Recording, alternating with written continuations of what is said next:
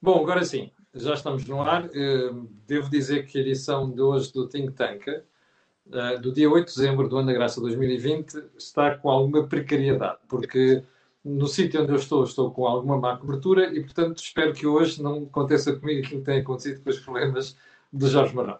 Eh, como dizia, estamos no ar com o Think Tank, com Jorge Marão, Joaquim Guiar e a Moamema.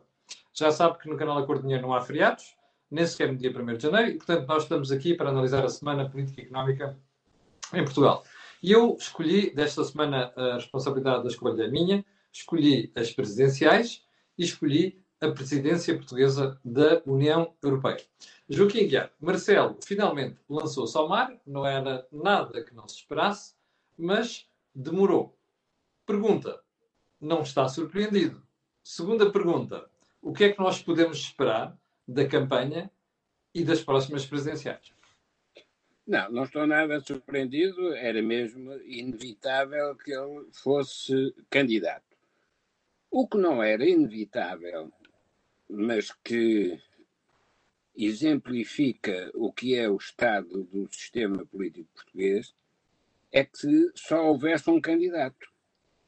Porque nenhum dos outros é candidato à presidência são apenas candidatos contra Marcelo Rebelo de Sousa e têm como principal objetivo impedir que ele tenha uma maioria tão significativa como aquela que teve Mário Soares na sua reeleição.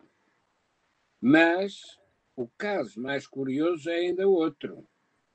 É que se é verdade que há só um candidato, também vai-se verificar que é verdade que este candidato tem que concorrer contra ele próprio. Isto é, ele Como tem, assim? Contra ele próprio? Ele tem de explicar o que é que não fez durante os cinco anos do seu primeiro mandato. Em especial, tem de explicar porque é que não corrigiu as disfuncionalidades do sistema político português e terá de apresentar propostas sobre o que é que pretende fazer para corrigir essas disfuncionalidades. Porque a responsabilidade de um Presidente da República é assegurar o regular funcionamento das instituições democráticas. Mas isso saiu da Constituição, Joaquim. Pois, mas é na Constituição e é na verdade. Porque onde houver disfuncionalidades, então é porque não está a existir o regular funcionamento das instituições democráticas.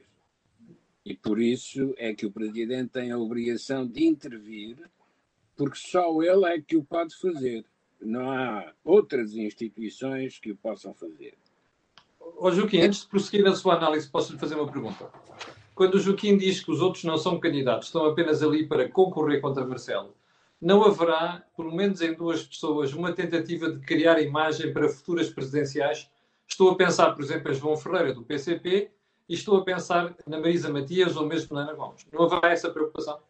Não, estão apenas, são candidatos de posição, isto é, estão numa posição do sistema político português e procuram defender essa posição e alargar, tanto quanto possível, uh, digamos, o, o apoio eleitoral para essa posição, mas não têm um projeto de função presidencial. Isto é, não respondem às questões da disfuncionalidade do sistema político.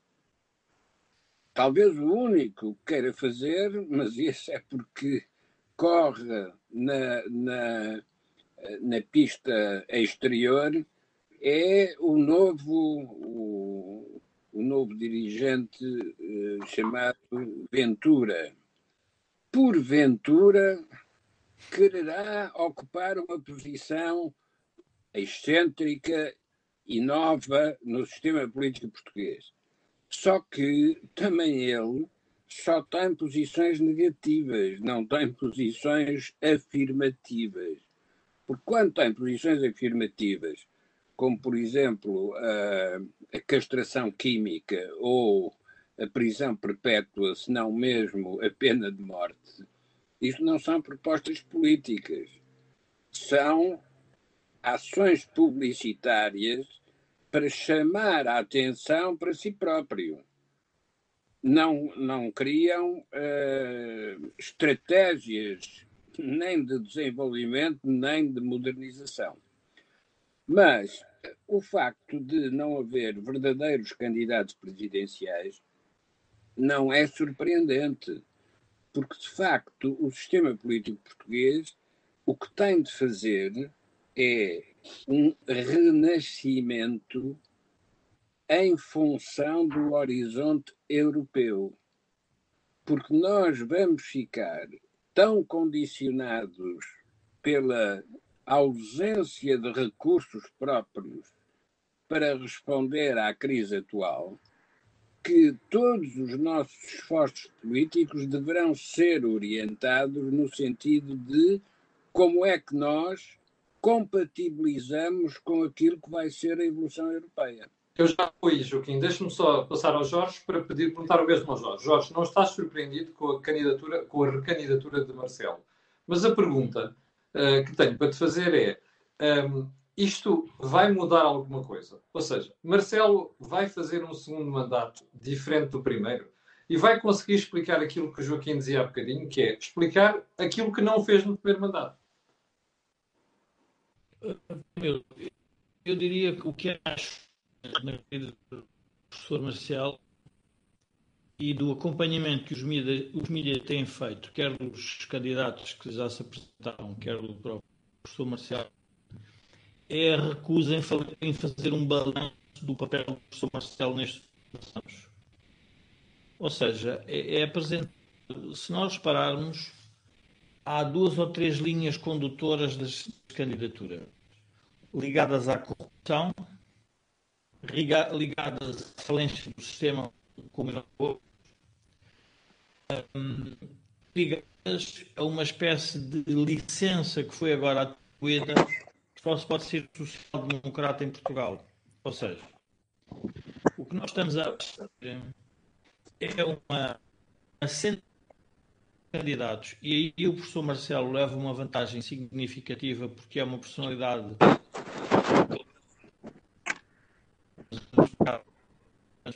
currículo uh, pessoal, humanista, de social político mais vasto que qualquer dos outros candidatos. Portanto, nessa matéria ele é imbatível.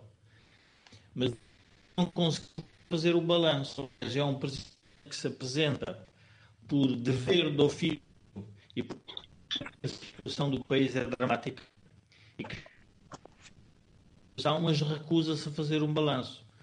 Ora, nós, que, para quem votou no professor Martelo na primeira candidatura, ver de fazer a pergunta e ele cumpriu aquilo que estávamos ou não.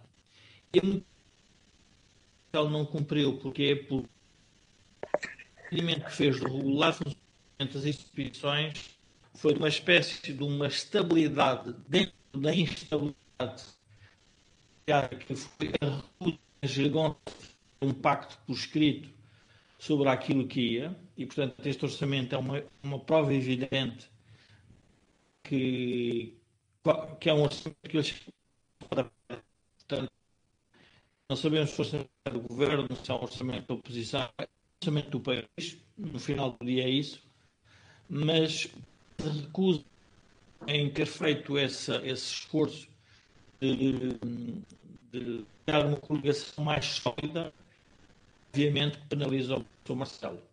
E por outro lado, o professor Marcelo também, numa, numa perspectiva, diria, aí já presidencialista, em que assumia que os problemas do país, os problemas do governo eram problemas, eram problemas do país, ou seja, o professor Marcelo retirou muito espaço à oposição. Jorge, vou, pedir, Jorge, não te esqueças do que estás a dizer. Vou pedir, por favor, verifica aí a tua rede, que estamos com cortes sistemáticos e tenho aqui uma série de protestos.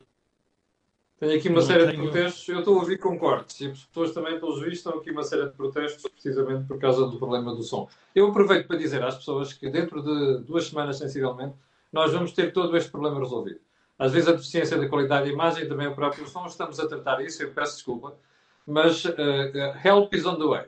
Já agora aproveito para dizer, como disse no início do programa, que este programa tem ajuda à produção do grupo Sandy Jalidata, que faz software de gestão de empresas, e também quero lembrar que o canal Acordo de Dinheiro tem uma parceria com a Prozis. Uh, Jorge, podemos verificar se está tudo bem agora com o som ou passo para o Jorge para iniciar? Não, eu, eu, eu talvez, enfim, para, para terminar o raciocínio, eu o que era necessário que se fizesse um balanço destes primeiros, uh, desta primeira, deste primeiro mandato presidencial do professor Marcelo, porque é a única forma de nós podermos votar com consciência para, segundo, para o segundo mandato. Porque quando nos perguntam, mas o mandato será diferente, ou seja, se o, manda, se o mandato do, do, do, primeiro mandato do professor Marcelo não foi o mandato uh, que de, de alguma forma criou situações ou, ou, ou, permitia criar situações em que iria embaraçar o governo, não o fez, não o fez por oportunismo político ou não o fez por questões por questões de consciência política e achou que não deveria achas, fazer. Oh Jorge, achas mesmo que é de consciência política? Quem é social-democrata ou diz que é social-democrata e, vê, democrata, e vê os erros que o governo cometeu, nomeadamente a nível financeiro, Achas que é um problema de consciência política ou é mesmo um oportunismo? Não. Eu, eu não tenho. Momentos, momentos, eu recordo, por exemplo, na questão que foi uma questão relevante, na questão da saúde, o professor Marcelo uh, teve que intervir e, portanto, parou no fundo a Mas deriva. Foi muito frouxo, foi muito frouxo, Jorge. A intervenção que ele fez até podia ter tido a ala mais moderada do PS. Foi, foi muito frouxo a intervenção deriva estatizante, se quisermos, que o, que o governo tinha nas chamadas funções sociais. Na educação, provavelmente não o conseguiu, uh, não o conseguiu fazer, uh, mas também se quis pôr num papel de que não era ele próprio o agente político que queria governar o país. Ou seja, a ideia que nós tínhamos um presidente que iria fazer um escrutínio vigilante sobre algo que ele tinha aceito, eu julgo que nós temos que concluir uh, para quem votou no professor Marcelo, é o caso que ele provavelmente não o fez.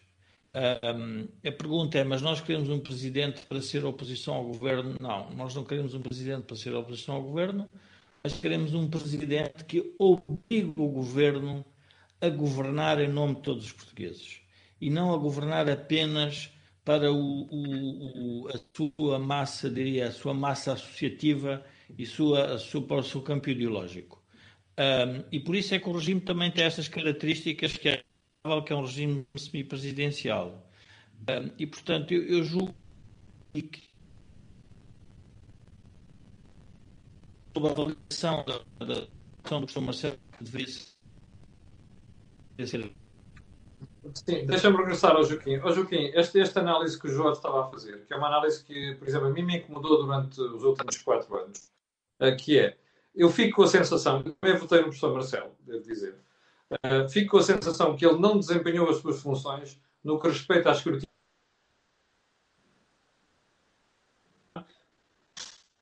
Eu passo todo para o lado de puxar a economia uh, para o Estado. Acha que ele, uh, acha que ele não falhou aqui, nesta área? Oh, oh, oh, Camilo, o, o, o professor Marcelo Rebelo de Souza teve pouca sorte no momento em que toma posse como presidente. Porque, eh, como se recordam, foi na transição do Passos Coelho para o António Costa. Essa transição levantou dúvidas ao presidente, então em exercício, Cavaco Silva, que obrigou a que a nova aliança política fosse consubstanciada em acordo escrito. O professor Marcelo Rebelo Souza, que toma posse imediatamente a seguir, assumiu como validamente democrática a solução da aliança uh, parlamentar e confiou que essa aliança parlamentar seria suficientemente estável e coerente para sustentar o governo durante aquele que ia ser o seu primeiro mandato. Curiosamente, essa aliança parlamentar de facto manteve António Costa como primeiro-ministro durante todo este período, mas não se revelou nem estável nem coerente. Não se revelou estável porque, de orçamento a orçamento, assistiu-se a um negócio de feira sobre quem dava mais para as verbas que cada um ia apresentando como propostas para as rubricas orçamentais. E não se revelou coerente uh, do ponto de vista estratégico, porque na crise seguinte, que é a atual, o que se verifica é que essa aliança parlamentar se fragmenta, justamente porque deixa de haver recursos para continuar a financiar as políticas que cada um dos componentes dessa aliança parlamentar considera como especialidade sua. Ora, o Presidente da República assistiu a isto tudo, a esta evolução, e não podia ignorar o que é que esta evolução significava.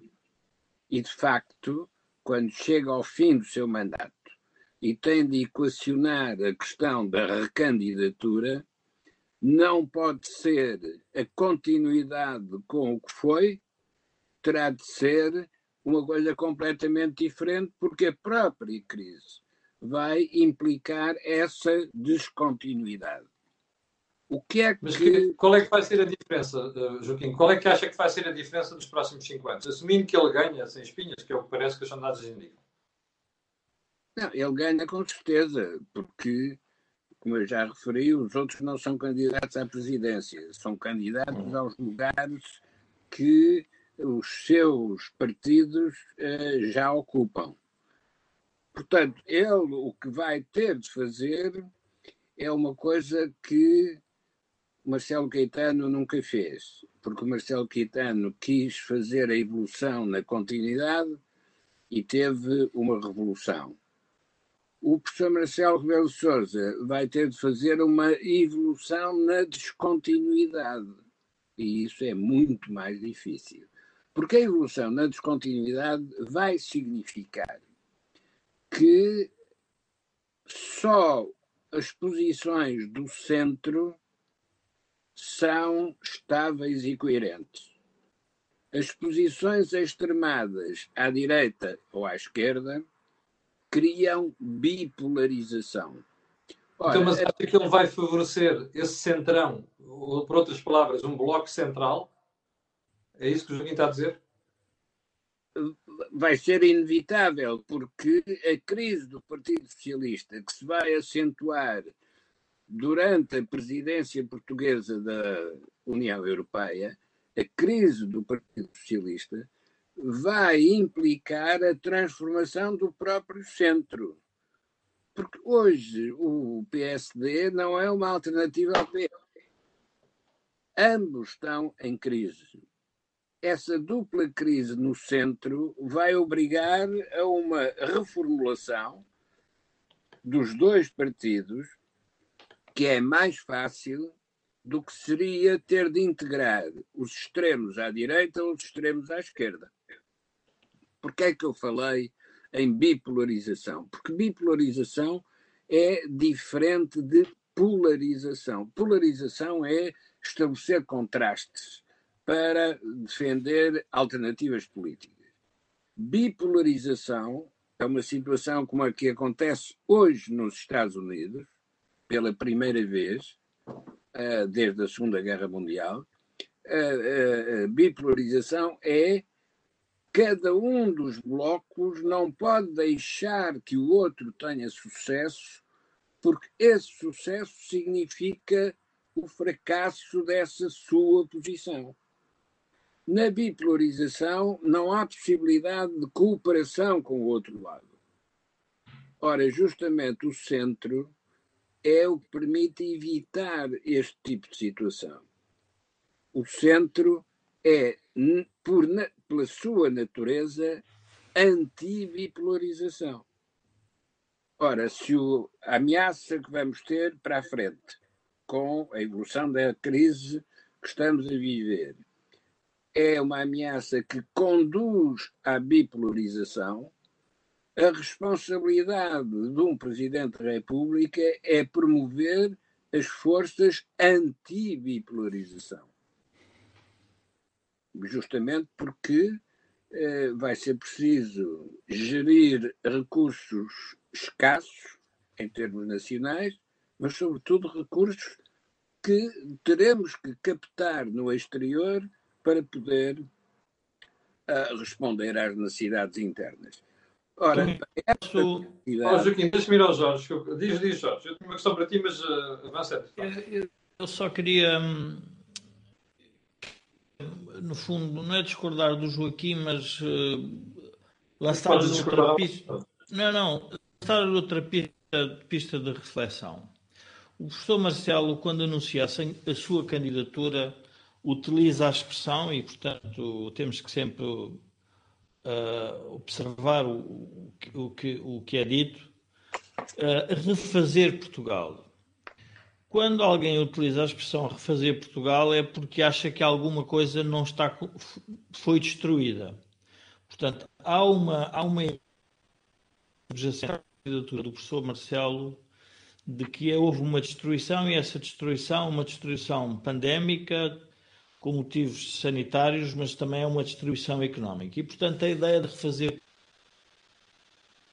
que faz a descrição é útil para a candidatura. O problema central no raciocínio e do bloco central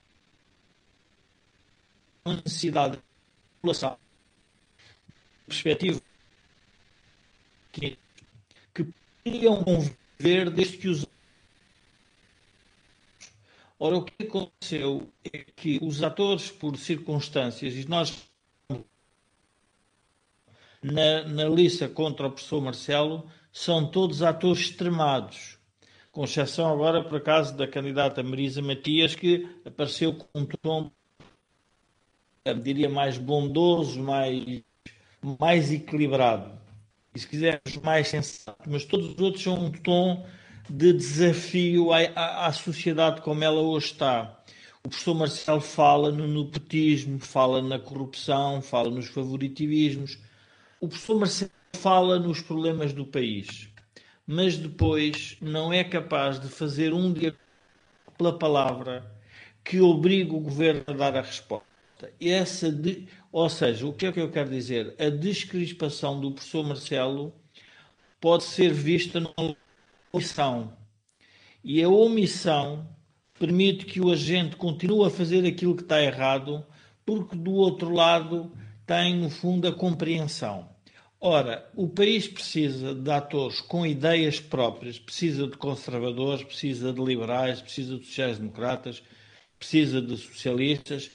Um, precisa de gente que pensa a democracia liberal, a economia de mercado e a iniciativa privada. Porque a pergunta é quem é que nos vai tirar desta miséria? O professor Marcelo tem que fazer essa pergunta. Qual é o político que vai ser apresentado ao país para tirar desta miséria? O que é que ele vai fazer para ajudar a que isso aconteça? Isso tem que ser feito. E é natural que o centro se volte a concentrar, porque percebe que é por aí que se resolvem as coisas, ou que se podem resolver. Mas a verdade é que nós temos um orçamento em que é um retrocesso relativamente àquilo que vinha atrás. Porque este orçamento é um orçamento em que o Partido Comunista uh, é um dos grandes, é um dos grandes digamos, vencedores. Uh, no sentido em que volta com um conjunto de teses e que o governo e que o Partido Socialista, porque se querer manter no poder, tem que aceitar. É óbvio, e aí eu estou de acordo com o Joaquim, que a questão europeia é de tal forma complexa,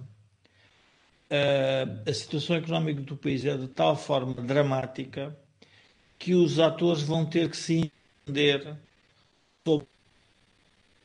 E, portanto, quando nós dizemos, mas nós estamos a caminhar para que centro? Nós podemos caminhar para um centro mais liberal, mais social-democrata, mais conservador, mas na verdade temos que ir aos fundamentos da economia, porque não é por causa da pandemia que os fundamentos da economia desaparecem. Porque há outra ideia que se está a criar à volta da sociedade, é que parece que o facto de nós termos os fundos estruturais ou os fundos de recuperação, que o país fica resolvido. Ora, o país não ficou resolvido com toda a ajuda europeia.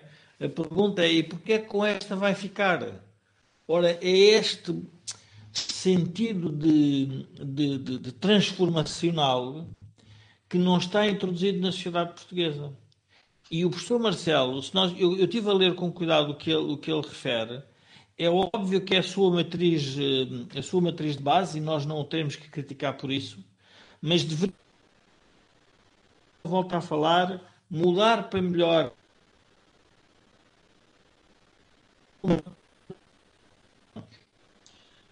Já estás, estás outra vez com cortes tão feios que é ah. ininteligível o que estás a dizer. Mas eh, deixa-me só fazer-te uma pergunta. Tu achas que estas respostas todas, que me estás a dizer que o professor Marcelo não deu no primeiro mandato, tu achas que vamos encontrá-las no segundo mandato? Claramente, vamos encontrar que o, o, o professor Marcelo Vamos lá ver, o, o professor Marcelo do, do, segundo mandato é um professor, eu diria que é um, é um, é um, é um ator político muito mais livre. Portanto, ele porque já, não, já não se pode recandidatar, é isso? Não se pode recandidatar e percebe que a dimensão do, do, do problema do PES é de tal ordem que ele tem que ser mesmo um agente que ajude eu, eu, aí fico, eu aí fico baralhado. E vou-te dizer porquê. Qualquer um de nós já percebeu, nesta altura, em que esteve a fazer Orçamento de Estado, que a situação do país é dramática. Qualquer pessoa com dois dedos de testa já percebeu isto. Ora, nós sabemos que o professor Marcelo Toa tem, tem cinco dedos de testa. Portanto, a mim não me entra na cabeça que ele não tenha percebido isto já. O que me incomoda como cidadão, e por isso é que não vou votar nele, é que ele tenha esperado pelo segundo mandato para vir dizer que existe uma situação dramática. Não é preciso. Para mim, isto foi uma, uma questão tática do, do Presidente da República. E isso, como meu cidadão, não, como cidadão, não lhe posso admitir. Ou seja, ele já devia ter percebido isto e já devia ter dito isto aos portugueses mais cedo. E este orçamento nunca devia ter sido feito como foi. E muito menos negociado e cozinhado apenas pelo Partido Comunista Português. Ora, ele viu isto por baixo das barbas dele e deixou passar o problema mas o, o, professor Marcelo primeiro está a poucos dias das, das eleições e, portanto, não pode, não tem, quer dizer, alternativa política. Não iria ele próprio criar uma situação um, embaraçosa. Ele está, está a viver no meio de uma, de uma crise pandémica e de um aperto das finanças públicas uh, sem precedentes. Um, e se olharmos então para o que está a passar com a dívida, então mais assustados ainda ficamos se pensarmos o que vem aí na Europa e que a Europa pode não chegar a acordo, ainda é muito mais complexo. Portanto, ele não o pode fazer agora porque não tem alternativa política. Uh, mas a alternativa política vai nascer da própria crise. Porquê? Porquê que eu digo que vai nascer da própria crise?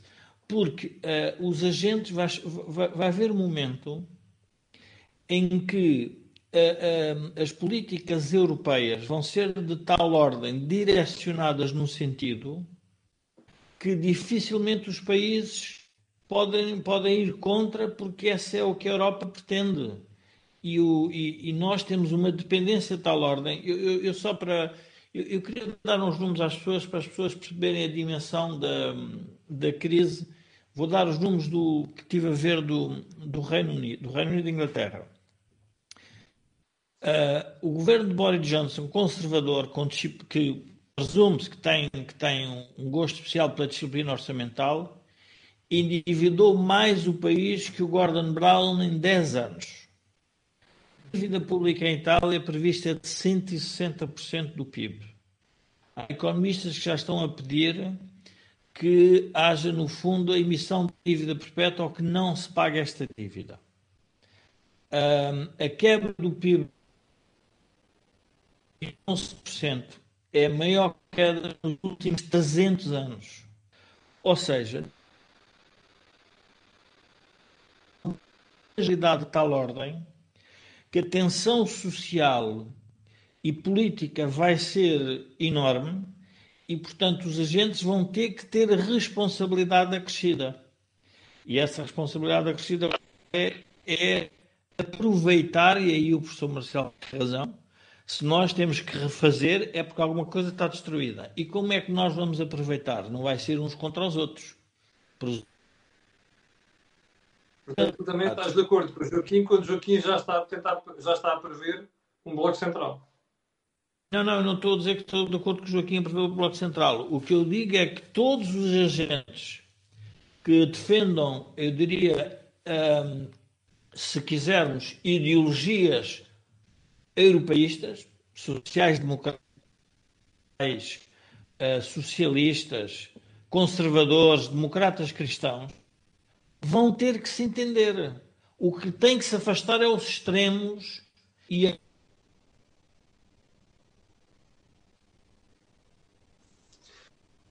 a num período muito concreto da vida portuguesa e o, e o saudosismo do Bloco Central, uh, o mais relevante da, da, da, da, da sociedade portuguesa é que provavelmente nós esquecemos que por, o professor Cavaco Silva, com as maiorias absolutas, a sua personalidade e a sua política representavam um bloco central. Ele teve a maioria absoluta porque ele representava o que a sociedade queria para aquele momento. Ora, o que nós temos que perceber é que hoje é exigido aos políticos, com a fragmentação que eles se entendam no Parlamento e entendam governar um país, porque a ideia de um bloco central ou de uma maioria absoluta de um partido provavelmente não é a melhor ideia. Eu quando digo, eu, eu quando, digo quando Joaquim diz bloco central, uh, e nós já tínhamos refletido sobre isso, nós falávamos, Joaquim falávamos que era um bloco de convergência estratégica. Venha quem quiser vir. Não há nenhuma proibição. Bloco central, porque dentro do próprio Partido Socialista qualquer proposta que seja uma viragem ao centro vai afastar muitos socialistas que também não querem. E, portanto, é os, os próprios partidos, quer o PS, quer o PSD, que provavelmente vão ter que se cindir ou vão ter que se refundar com outra perspectiva. Porque Deixa-me voltar, ali, deixa voltar ao Joaquim, quando perguntar, Joaquim, se não será este, este passe que nós estamos a ver naquilo que o Joaquim já explicou e que o Jorge agora traduziu de uma forma diferente. Não é este o problema de Portugal. Ou seja, nós não temos rumo. Não é? Porque uma certa, uma certa altura vemos partidos aliarem-se completamente à esquerda. Depois vê, então, eles entalam o país, não é? é? O país ainda se entala mais depois de uma crise destas. E depois a seguir, nós vemos apelos a quem está ao centro para que venham governar para tapar todas as borradas e disparates que já se fizeram, nomeadamente na dívida pública. E isto explica-se facilmente olhando para os números. Nós somos o país que até agora menos apoiou as empresas e as famílias para enfrentarem a crise. Porquê? Porque temos uma dívida muito elevada, como vocês estão a lembrar. Ora, isto é fruto de erros de política financeira nos últimos cinco anos. O problema agora estamos a pedir que venham outros juntar-se àqueles que fizeram estes erros para tentar corrigir o problema. Como é que a gente sai do buraco deste, Sr. Oh, oh, Camilo, uma das maneiras de sair de um buraco é perceber como é que se entrou no buraco. Quando se fala em Bloco Central, esquece o que é que foram as crises do PSD com as opções inadiáveis ou as crises no PS com o secretariado. Portanto, esse Bloco Central era ele próprio constituído mais pelos jornalistas do que propriamente pelos atores políticos, porque os atores políticos estiveram sempre em confronto, sempre em conflito. Não esqueçamos que tivemos uma campanha presidencial com o Salgado Zanha contra o Mário Soares. Verdade. Portanto, quando se fala em Bloco Central, convém saber que eram constituídos por fragmentos. Mas então o que é que dava unidade a esses fragmentos? O verdadeiro Bloco Central teve por unidade, ou por fator de unificação, a adesão à União Europeia, na altura, Comunidade Económica Europeia. Foi isso que fez o Bloco Central. Ou seja, veio de fora para dentro. Porque antes disso existir, O que existia era opções inadiáveis, por um lado, era o ex-secretariado no PS, esse tipo de confrontos. O que é que vamos ter agora nesta nova geração? Vamos ter um problema completamente diferente. Porque o Partido Socialista, e designadamente o António Costa, vai encontrar na Europa o sonho que sempre teve, ou seja, a política da despesa. Só há keynesianos agora na Europa. Falta o Keynes. Isto é, há keynesianos para imitar as políticas da despesa, mas falta o Keynes com uma estratégia para o futuro. Isto é, a despesa é para vir a ser paga mais tarde com o crescimento que a própria despesa vai estimular. É isto que os socialistas não sabem fazer, porque sabem utilizar a despesa para fazer crescer a distribuição e não para fazer crescer a produção. Onde Mas, é que... Deixa-me perguntar-lhe quanto tempo é que aguenta uma política destas? Ou seja, nós estamos a dizer às pessoas que lhes podemos pagar e estamos a dizer às pessoas que podemos gastar sem criar nada. Eu nunca vi nenhum momento da humanidade em que se faça alguma coisa destas que não corra mal, mais tarde ou mais cedo. Claro que vai correr mal e vamos utilizar a exemplificação do que correu mal para fazer as correções. Ou seja, no limite, nós vamos voltar a encontrar o Passo Coelho depois de terem acabado todas as políticas reversionistas. Eu suponho que está a falar em que vamos reencontrar o Passo Coelho em sentido figurado, ou seja, será outro Passo Coelho. Está a querer dizer que a política Não, será. O, o, o verdadeiro Passo Coelho, a pessoa em si, nem sequer perceberia o que estava a acontecer. Não. É a figura simbólica a figura simbólica é aquela que nos traz o real para explicar as ilusões. O novo Passos Coelho vai se chamar Marcelo Rebelo de Sousa. Isto é, é em função do lugar presidencial que vai ser reintroduzido o real na política portuguesa. Mas representa... Mas, oh, Joaquim, eu, eu, eu confesso que tenho uma dificuldade muito grande em acreditar nisto. Sabe porquê? Não é novidade de si, é muito simples. Como é que um Presidente da República, que se habituou a fazer festinhas, a dizer que está tudo bem, a dizer que Portugal é o melhor país do mundo, a dizer que nós fazemos milagres, explique-me lá como é que começou destas, vai aparecer com uma cara de pau, a dizer completamente o oposto do segundo mandato. Explique-me isto, por favor, que eu não consigo perceber. Não, mas, oh, Camilo, vai perceber porque é, essa, é esse o efeito da função presidencial. Num primeiro mandato, o problema que tem o presidente que acabou de ser eleito é como é que chega ao fim desse primeiro mandato em condições de escolher se se recandidata ou não. Mas, se quiser recandidatar-se, tem de ser em condições de vitória. Ora, o primeiro mandato do professor Marcelo Rebelo de Sousa cumpriu exatamente este desígnio. Chegou ao fim do mandato, podia escolher se queria ser candidato ou não, e poder escolher é importante, porque podia não ter hipótese de escolher. Podia ter corrido tão mal que nem sequer se podia apresentar à recandidatura. Não. Apresentou-se à recandidatura e vai ganhar. Então, no segundo mandato, qual é o desígnio? Não pode ter terceiro. Então, o desígnio do segundo mandato é ficar na história. E para ficar na história, precisa de resolver problemas essenciais sejam reconhecidos na sociedade como tal.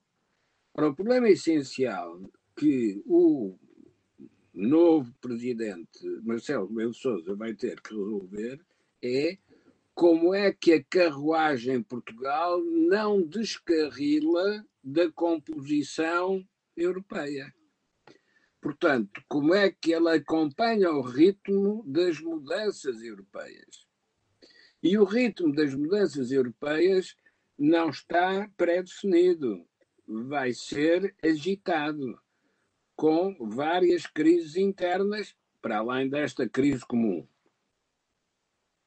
Ah, o, eu, tenho, o Joaquim eu gostava de fazer um comentário. Espera aí, espera aí, Jorge, não te esqueças do que ias dizer. Há bocadinho o Joaquim dizia que nós, no primeiro semestre deste ano que vem, em que vamos exercer a presidência da União Europeia, nós vamos ter um conflito, não só europeu, mas, quer dizer, conflito. Estamos a falar de conflito ideológico, de ideias e também, provavelmente, políticas económicas.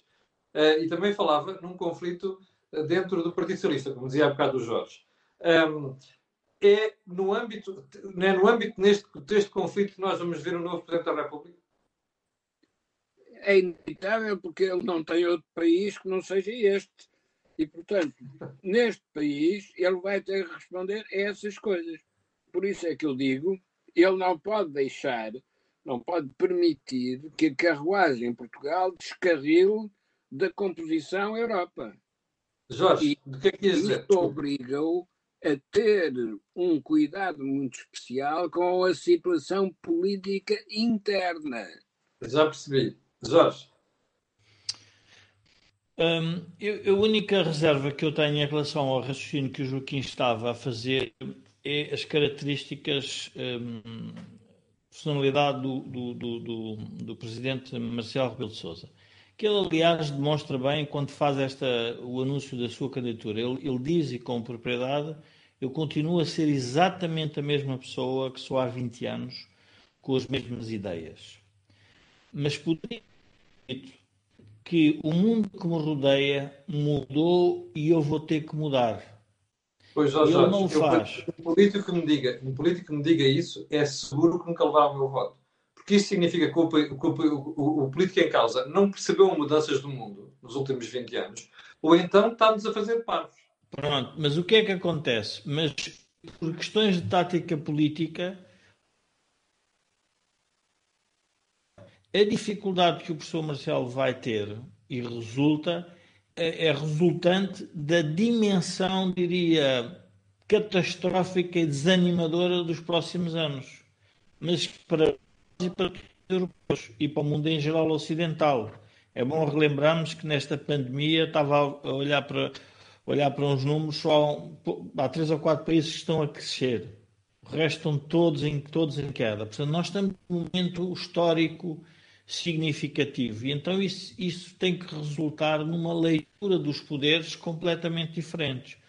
Se o professor Marcial vai conseguir fazer, essa é a nossa dúvida. O, uh, uh, o, o que aconteceu foi, nestas eleições presidenciais, o facto de aparecerem candidatos extremados, antissistema, em que, uh, de alguma forma, revelam o que está a correr mal, mas não trazem uma proposta. Como é que se poderia correr bem, como é que poderia correr melhor, dá uma vantagem enorme ao professor Marcelo. E essa vantagem, obviamente, ele não vai perder porque, pela, pela sua, diria, pelo seu histórico, uh, pela sua herança como, como personalidade na política portuguesa. Agora, temos que também ter uma leitura mais otimista, e o Joaquim tem razão. Os acontecimentos vão bater à porta do Belém todos os dias, e, portanto, com eles terá que fazer alguma coisa. E é nessa perspectiva que provavelmente ele vai ter que interpretar os poderes presidenciais. Não se vai escapar à corrente histórica. Agora, então, isto, é, se, se, isto, tu, se tu estás a dizer, e o Joaquim estão, estão a dizer os dois, se for verdade, isto significa que uh, vamos ter a repetição das últimas décadas, com raríssimas exceções, que é assim, a esquerda chega, gasta, faz o que lhe apetece e desgraça o país. E a direita chega para meter ordem naquilo. É isso que vamos ter. Não, Camilo, nós, nós vamos estar numa situação um bocadinho mais, hum, mais complexa.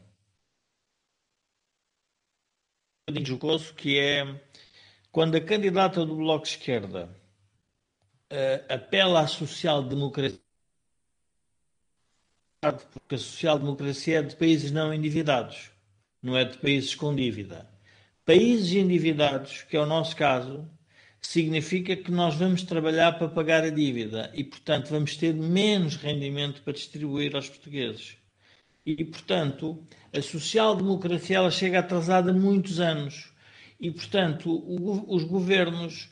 E, e, é importante perceber que Keynes, como, quando Keynes apareceu, a pergunta que se fazia era se ele era de direita ou de esquerda. E a esquerda adotou-o porque lhe dava jeito. Mas o Keynes nunca. O Keynes houve muita coisa que disse que se veio a revelar correta e que depois as pessoas esqueceram-se da segunda parte. Ele dizia é preciso, a prazo, que haja gestão de bens e riquezas. O investimento público resolve um ciclo, é para os ciclos económicos, mas não é para a sustentabilidade de uma economia a longo prazo. E como uh, esta esquerda em Portugal, nós ainda bem que estamos na altura em que estamos a falarmos do tempo de Sá Carneiro, Sá Carneiro levou cinco anos a tentar dar legitimidade à direita em Portugal. É importante é relembrar isto. E nós, agora, de repente, somos todos sociais-democratas para tirar a legitimidade aos extremados. Ou Chega e a Iniciativa Liberal já é aceito como um partido, já não é considerado um, já não são considerados libertários, porque apareceu ainda mais à direita. E, portanto, nós vamos legitimando à medida que nos dá, que, que nos dá em que, que, temos interesse ocupar o poder. Só que nesta crise, a ocupação do poder tem consequências. Nós, repararmos, há um ano e meio atrás, ou há dois anos, o nível de popularidade do Presidente do Primeiro-Ministro eram completamente distintos. Tinha uma passadeira vermelha, parecia que estava tudo a correr bem pareciam que eram, eram omniscientes, iluminados e que tudo corria bem. E de repente. Jorge, é sempre assim quando a economia está a correr bem. Olha para o é, passado. É, não, não é só correr bem, é quando acham que a política que não se tem que lidar com a realidade, que é, é apenas lidar com jornalistas como tu a contarem histórias, é planos constantemente a serem anunciados e nada depois acontecer. As pessoas apercebem-se disso e sabem disso. Não é por acaso, eu costumo sempre ordem porque os Açores foi um bom sinal. Os Açores, que eram o feudo do PS, hoje não o é. E, portanto, tem que perceber o que é que está a passar na sociedade portuguesa. A economia privada está-se a desintegrar. As pessoas estão a ficar sem rendimento. Nós estamos a endividar. Não temos a ajuda europeia. Temos uma dívida crescente. E, de vez em quando, eh, não paramos para pensar e dizer assim, mas espera lá, uma coisa, mas nós já não tivemos numa situação similar? E o Joaquim tem razão. Ninguém se quer lembrar de 2011. Vamos ocultar o que se passou em 2011, que foi a pré-bancarrota, e aquilo que nos disseram para fazer. Esta é muito pior. Ah, não, vamos ter um anestesiante que é a bazuca. A bazuca também foi anunciada na guerra colonial, que era um grande armamento que ia acabar com a guerra colonial. Recordo-me perfeitamente e o Camilo também deve recordar que eu nasci em, em Moçambique e quando as tropas chegavam dizia agora vêm com as bazucas. Não ganhamos a guerra colonial, tivemos uma revolução. Uh, e portanto eu não acredito em bazucas, mas isso é por, diria que é por trauma de infância. Joaquim, vamos à presidência portuguesa. O que é que a gente pode fazer para ficar na, na imagem de que país que contribuiu para resolver uma série de problemas na Europa? Eu vou dizer porquê.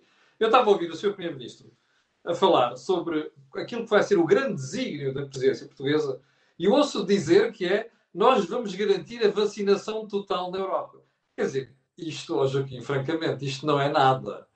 Ou estarei eu enganado, ou, nós, ou isto vai ser a imagem de Portugal nos próximos três meses. Ou, ou então vamos assistir a António Costa a fazer brilhantes lá fora do ponto de vista de negociação, porque ele quer dar o salto e, e chegar a um cargo europeu. Oh, Camilo, eh, as grandes oportunidades podem ser magníficas para quem as sabe aproveitar ou podem ser um desastre para quem não sabe o que faz eh, com essas oportunidades. Não há dúvida que Portugal tem uma enormíssima oportunidade nas suas mãos ao ser, ao suceder à Alemanha na presidência da União Europeia no momento mais, ou no período mais crítico da evolução da União Europeia. Porquê é que é um momento crítico? porque é aquele em que vamos ter que escolher entre as unanimidades que dão um poder excessivo aos que estão contra e as cooperações reforçadas, são a seleção dos que querem continuar e o afastamento daqueles que não participam.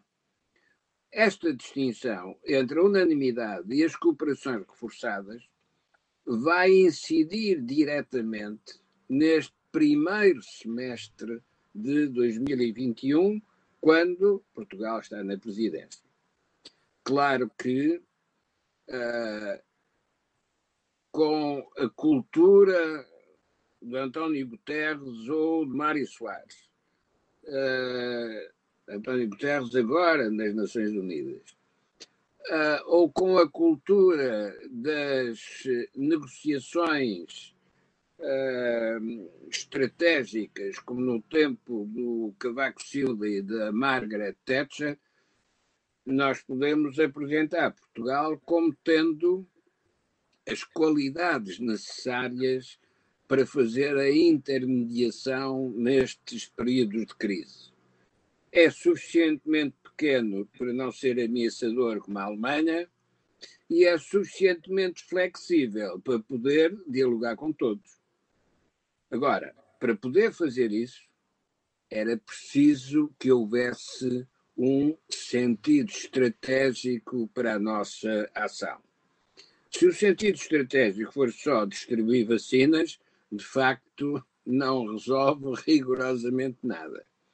Mas se o sentido estratégico for articular os valores da unanimidade com os valores das cooperações reforçadas, isto é, articular a Alemanha com a França, agora que definitivamente os britânicos vão ficar a lamentar-se por ter saído da União Europeia na única altura em que não deviam ter saído, porque nem conseguem sair, nem têm para onde ir, porque agora não têm o primo americano para receber.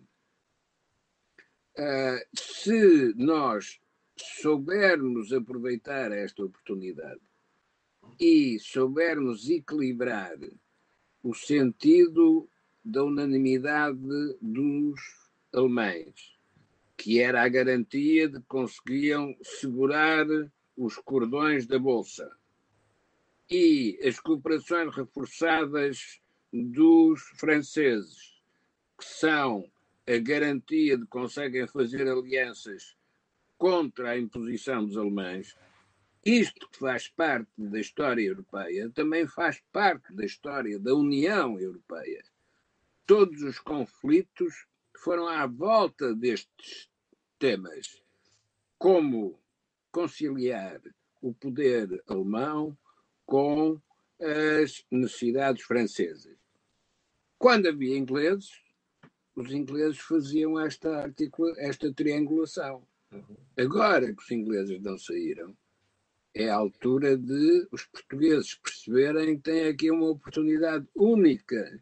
De oh, Joaquim, mas uma coisa, é, uma coisa é a oportunidade estratégica e o sentido estratégico que nós venhamos a ter. Mas eu tenho uma pergunta para si sobre isso. Acha que esse papel pode ser feito por um país pequeno, sem peso nenhum económico e militar na União Europeia? É, Os ingleses têm isso tudo, nós não temos é justamente um país pequeno que pode fazer isto. É justamente um país pequeno que pode defender, neste momento, a união bancária o mais rapidamente possível para podermos gerir o acumular de dívida que todos os Estados europeus eh, vão ter durante, durante o próximo ano.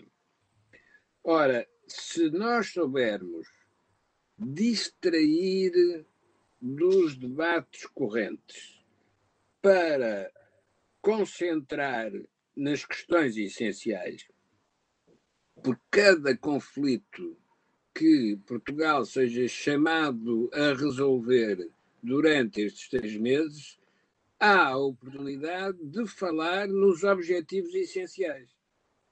Hum. Claro que nós não podemos evitar os conflitos, mas no conflito podemos meter aquilo que consideramos como questão essencial.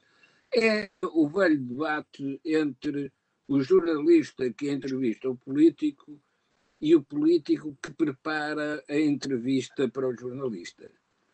O, a atitude do político não é descobrir que perguntas o jornalista vai fazer. A atitude do político é, seja qual for a pergunta, eu vou dizer determinadas coisas. Ora, também na presidência portuguesa da União Europeia há que ter essa atitude. Não podemos evitar a pergunta dos conflitos. Mas em cada conflito, em cada pergunta de conflito que aparecer, nós temos que colocar a resposta que nos interessa. Que pode nem ter nada a ver com conflito, mas que é aquilo que nos interessa colocar. Um dos exemplos é a União Bancária. Sem União Bancária, nós não conseguimos passar à fase seguinte, que é o mercado financeiro europeu.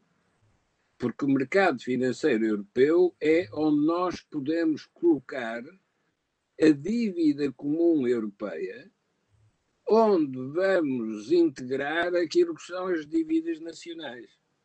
E é por essa via que a União Europeia se reforça. Deixe-me ir ao, ao Jorge para fecharmos o programa. Nós estamos, Jorge, temos três minutos sensivelmente para fechar isto.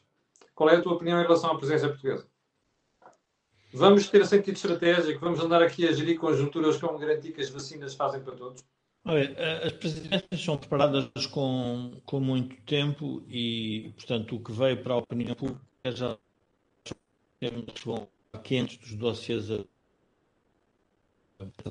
Eu só queria relembrar que, pela primeira vez, nós vamos ter uma injeção maciça de dinheiro na economia com taxas de juros negativas um, um, um, um, jornalista americano relembrava ao Sr. Biden que quando tomou posse com Obama, uh, ele tinha a maior crise, era a crise de 2008, com uma taxa de desemprego elevada, mas a dívida pública era 50% e as taxas de juros reais eram 2%. Agora tem uma dívida pública de 100, mas as taxas de juros são negativas. Ou seja, os países vão ter uma oportunidade única de terem uns bancos centrais ajudar a. Isso quer dizer o seguinte: quer dizer que uns vão tentar que seja financiamento puro de déficits e não vão fazer reformas estruturais, e outros vão dizer não, eu vou aproveitar para fazer reformas estruturais. E o problema na Europa vai ser uma reforma estrutural para reformas estruturais para a Europa como um todo. E aí o sentido estratégico é muito importante de quem está na presidência e quem está na presidência tem que ajudar, obviamente, comandado, já sabemos, pelo eixo franco-alemão, pelos, pelos do norte da Europa, pelos, pelos poupados, pelos austeros, porque esses são os que vão continuar a financiar a economia, independentemente ou não de bazucas europeias. Não precisam da dívida europeia, eles só, eles só vão dar a garantia aos países do Sul. Mas significa que os do Sul vão ter que ter a noção que é o momento, é o momento certo para fazer também um conjunto de reformas estruturais. E, portanto, esta nossa posição, se quisermos, arbitral, quase natural, pode ser muito útil a toda a Europa, porque na prática, e reparem, mesmo na questão relativamente ao Estado do Direito, à questão da Polónia e da Hungria, a posição do próprio Primeiro-Ministro português tem variado, o que já se nota que umas vezes está a responder ao eleitorado internamente em Portugal, outras vezes está a responder a uma parte da Europa. Portanto, ele vai tendo, vai tendo momentos de. vai vacilando de acordo com. E aí é que nós vamos ficar admirados. Não nos esqueçamos é do seguinte: os mídias portugueses vão fazer a cobertura da, da, da presença de António à partida e prévio. Mas é melhor esperar. Jorge, repete lá que não se ouviu. Repete lá que não se ouviu. Os mídias portugueses vão fazer cobertura da presença portuguesa aqui? Como se fosse um sucesso antecipado. Porque esta é, faz parte da, de, uma, de uma estratégia uh, que nós temos a assistir. Vê-se já neste momento pelo tipo de dossiês um, e da maneira como foram apresentadas as posições do Primeiro-Ministro relativamente, por exemplo, à Polónia e Hungria, e depois como é que estamos a querer tratar os dinheiros públicos europeus. Portanto, nós vamos ter que ter algum cuidado, mas na prática podemos ser um elemento relativamente uh, neutral e árbitro de um processo que é muito complexo e que vai, obviamente, trazer mudanças significativas na Europa. Muito bem. Chegamos ao fim do programa de hoje. Tivemos aqui alguns percalços com o som. Eu, como lhe disse há bocadinho, nós vamos tentar resolver isso na próxima semana ou na semana a seguir, mas vai ficar mesmo resolvido, tanto a qualidade do som como a questão da imagem. E para o final, quero recordar que este canal tem parceria com o Prozis e que também tem ajuda à produção deste programa e do Meltox, do grupo Sendis Alidata, que faz software de gestão para empresas. Quero agradecer aos Jorge e Joaquim, marcar encontro daqui a uma semana. E para si, que segue isto diariamente, já sabe que amanhã às 8 da manhã estará aqui a levar comigo para lhe atazanar o juízo. Tenha um grande feriado e tenha um resto de boa semana. Meus senhores, muito obrigado e até à próxima semana.